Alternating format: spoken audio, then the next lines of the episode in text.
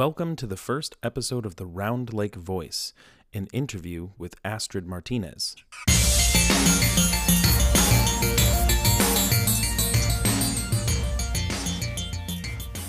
Our first episode features Astrid Martinez, once an educator in District 116, now a program manager in Mano a Mano.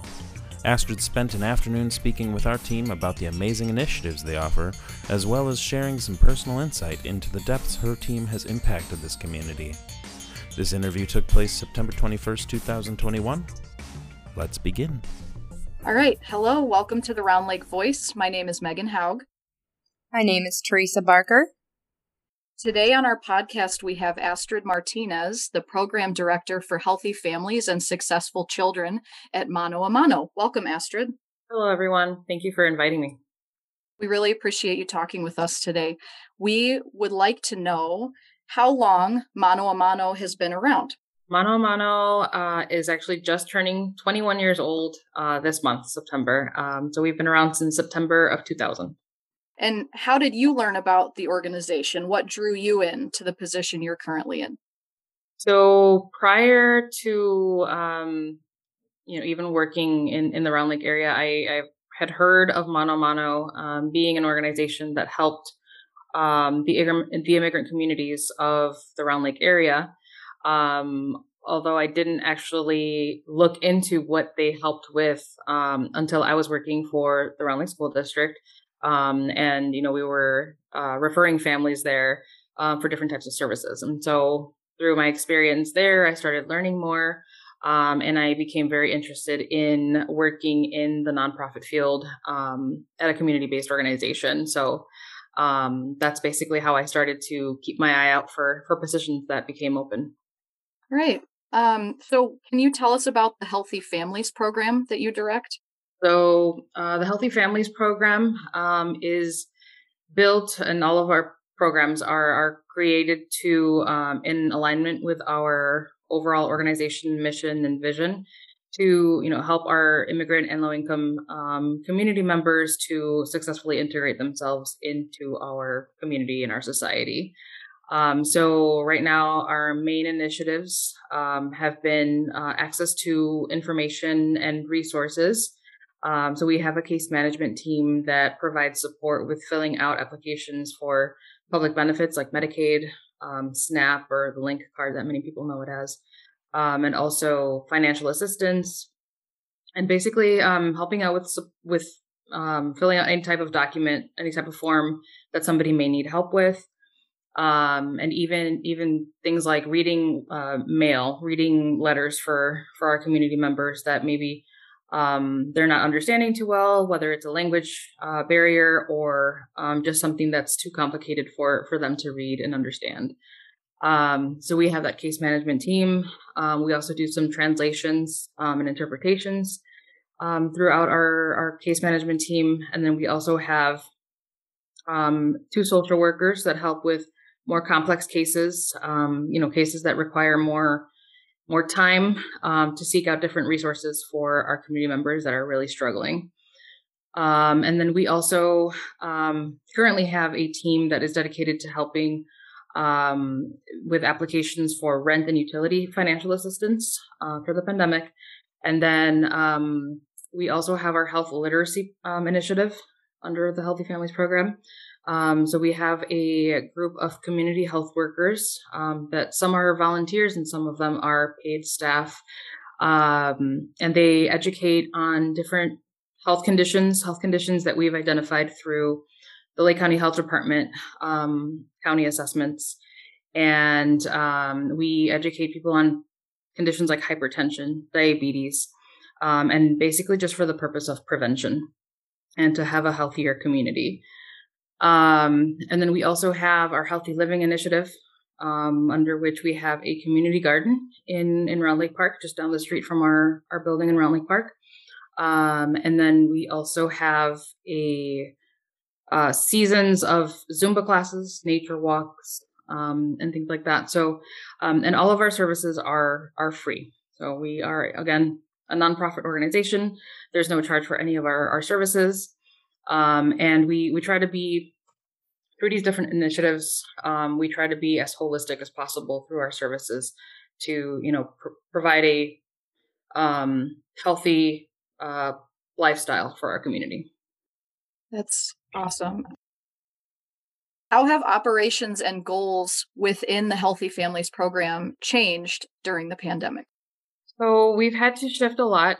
Um, and so for our Healthy Families program, um, and well, for everything, we've we've switched everything to being virtual and over the phone. All of our services are done um, either you know via Zoom or um, on the phone, and so all of our appointments still, as of right now, are still being uh, managed that way. Um, and right now, our biggest uh, service, at least in the Healthy Families program, has been um, to help people pay off their uh, their rent and their utilities. Uh, and so that has really been our highest, our, our service of highest demand, um, and that has kept us busiest. We continue to provide all of our other services, but of course, um, there's been a bit of a decline in in the demand for some of them. Um, but even just case management in general has been pretty steady um, and busy. All right. Can you tell us about the Successful Children program? Yeah, so our Successful Children program, um, it is the, the smallest program that we have at Mano, um, but it focuses on kindergarten readiness. And we recently added another component to it, um, a project called Healthy Kids, Healthy Families. Um, and that's also another way of creating more cohesion in between our Healthy Families program and the Successful Children program. Um, we we know that overall um, healthy lifestyles also impact or our lifestyle in general impacts our education and our learning um, and so we really are trying to our foundation is still um, kindergarten readiness so numbers shapes colors all of that um, but also we've added this component of um, learning more about healthy eating um, you know uh, physical activity and the importance of it. Um, and we really, even though our activities are focused for the children, um, really our main goal is to educate the parent um, and for the parent to really see themselves as the first t- teacher in their child's life um, and to really help empower them um, and see that you know they do have an impact on their child's um, overall education in the long run. And that you know our health also impacts um, our learning and our education overall. Um, so we we do um, right now. All of our sessions again are virtual. Um, we've we've taught a lot of families um, to use Zoom for you know during the pandemic to do these sessions, and so um, we've still had great success with with this program that way. And so originally we our sessions were home visits um, but we've been able to uh, make that shift. Some sessions were held in our facilities um, prior to the pandemic, um, but right now all of them have been remote, and we've had a lot of success with families um, registering and completing the program as well. Astrid, thank you. I'm just in awe of everything that happens, even within just those two programs at Mano a.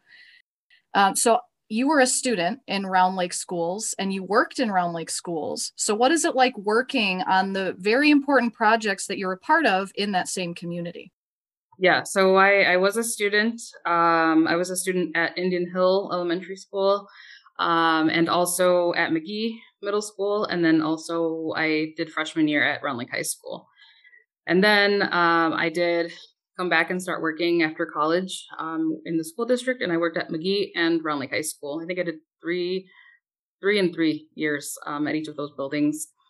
Um, and then I, during that time, I I did get my I completed my master's in education in bilingual bicultural education. Um, but through that, and then also um, learning about the families in the school district, um, I realized that there were so many other factors outside of school that really were impacting um, and that have an influence on you know our students and their performance and their learning um, and their overall well-being. Um, and so that's where i started to through my master's program i started learning more about the impact of nonprofit community-based organizations. And so seeing mono mono as a, a really trusted organization um, that that really piqued my interest in in you know pursuing a job here. And so um, when this position opened up, and I originally applied for a different position, um, I can't even remember, but when I went in for the interview, basically this position had just opened up, um, and I guess they thought that I would be perfect for it. So um, that's when I I started working as the program manager, and that was just about four years ago.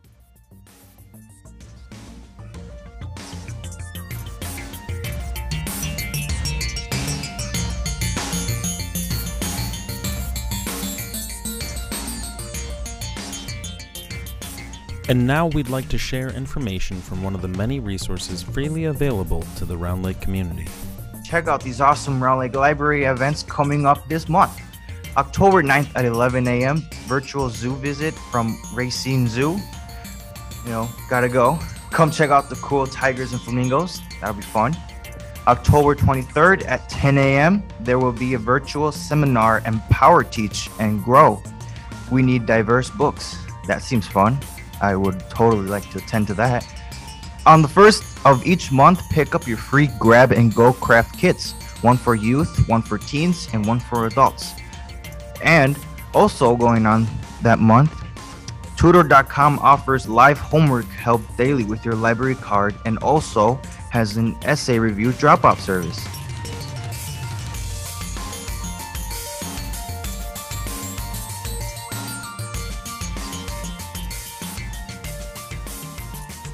Well, Mano a Mano is such an incredible resource. Um, but how do people in the community learn about your services and how can they utilize them? So, um, the majority of our of our community hears about our services through word of mouth.